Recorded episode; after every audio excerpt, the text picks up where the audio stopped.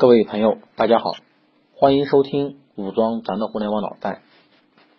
在前面的两期节目中，跟大家聊了一下互联网发展的主脉络。第一条脉络呢是信息上网，信息各种各样的格式、各种各样的载体跑到网上来了。信息上网之后呢，吸引了很多人上网来上网来获得这些信息，然后人到网上来了，人们的人性得到慢慢的释放。从一个消费者、一个参与者，慢慢变成一个生产者，成为一个那个贡献者。然后呢，人性的需求在不同层面得到各种各样的满足。那人上网了之后，那第三个吸引来的是谁呢？就是商家。商家为什么要到网上来？在咱们那个华人首富李嘉诚有一句著名的话。他在说那个选择一个物业的时候，最重要的三条是什么呢？第一条是 location，第二条还是 location，第三条依然是 location。为什么地址 location 那么重要？就因为好的一个地点，好的一个地段，它能带来好的人流。只要有了足够的人流，这个地段它的物业就能发展起来。那么网络社会其实跟现实社会是一样的，哪里有人流，哪里就有这种摊贩，对不对？各种各样的人流大的地方呢，那各种各样的小摊贩就聚聚集在一起，就形成了一个大集市。网络上就是这样，阿里和淘宝就是这么出现的。那么他们最开始出现的这种集市，它是一个综合性的集市。慢慢的，大家觉得综合性的集市。那个虽然已经能解决一些问题了，但是还显得不够好，不够专业。那慢慢的，在一些垂直领域，比如说三 C，就是电子产品、电器这些领域，那么又出现了像苏宁、国美这样的大商场。那么在互联网上，那京东也是从三 C 开始做的。当然，京东现在已经慢慢的，它发展成一个比较综合性的一个商城了啊。但它最开始还是跟三 C 这个。在一个垂直领域起家的，那么线下咱们还有什么呢？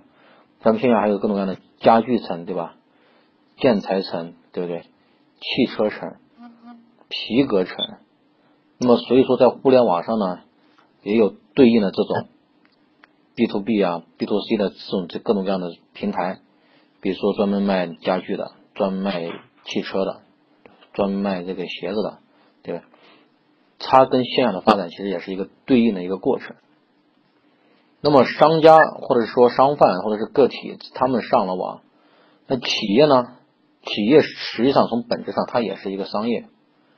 那我们只不过我们现在习惯于叫它公司，叫它企业而已。它也是一个做商业的。那么他们肯定也要到网上来，那么多人在网上，那么他们那么多客户在网上，他当然要来。于是很多企业开始开自己的门户网站。开始在自己的那个网站上，把自己的业务流程、把自己的产品和服务放上去，让自己的客户可以通过网络，比如说直接可以给自己自己下单，可以直接对接到自己企业的内部这个流程中去，跟自己的 CRM、ERP 这种信息系统去对接，然后形成一个更更好的一个更联系、更连贯的一个服务。那么企业现在还可以在微信上开个服务号，对吧？然后来。满足他们的用户的各种各样的需求。那么，商家和企业他们上网，实际上他们代表的是什么呢？代表的是买卖上网了。买卖交易，买卖就是交易嘛。交易和买卖这个东西，它就形成了互联网上的第三大元素。前两大是什么呢？大家猜猜就应该知道。对了，就是我们前面说的第一大信息。第二大人，第三大交易，这三大元素就已经极大的推动了这个互联网的发展。大家按照这个三大元素上网的这么一个一个思路、一个脉络去捋一捋哈，就能大概明白这个互联网是怎么样一步步发展过来的。